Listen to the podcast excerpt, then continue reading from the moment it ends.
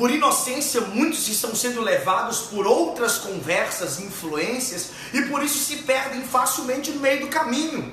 Você que está me ouvindo, você precisa ter um coração voltado em Deus para você saber o que você quer buscar para a sua vida. Muitos são levados por muitas informações. O que confunde nesses dias não é uma voz de influência, mas muitas vozes que ficam falando e falando na cabeça de muita gente. Escuta uma coisa: quando você determinar no seu coração que você quer a presença de Deus, dificilmente você será conduzido a caminhos que desagradam a Deus.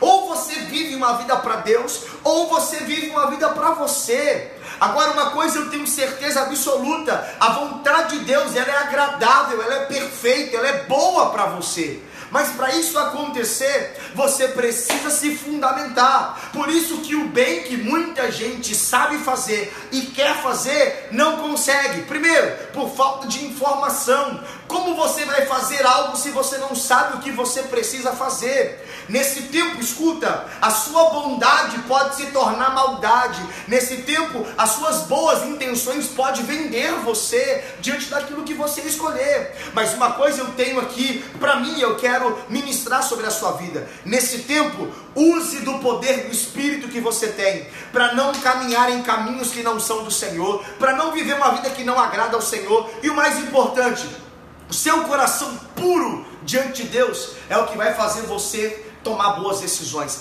Nesse tempo, eu quero te dar um conselho: se resguarde busque fazer o bem, mesmo que você tenha que se esforçar muito, eu acredito que você vai conseguir tocar o coração de Deus nesse tempo tão difícil, esse tempo aonde Satanás está preparado para fisgar suas presas. Nesse tempo, anjos do Senhor vão ser acampados ao seu redor. E uma coisa eu tenho certeza absoluta: todos aqueles que estão no Senhor estão guardados debaixo da sua potente asa, as suas potentes mãos, as suas potentes proteções que Ele traz para mim e para você. Por isso, em nome de Jesus, busque fazer o bem. A Bíblia fala que aquele que sabe fazer o bem não faz, esse comete pecado. Por isso, faça o bem. Você sabe como fazer, você vai conseguir desenvolver. Eu tenho certeza que você não vai ser atraído nem influenciado por outras vozes que tanto falam aos meus ouvidos, aos seus ouvidos. Escute, em nome de Jesus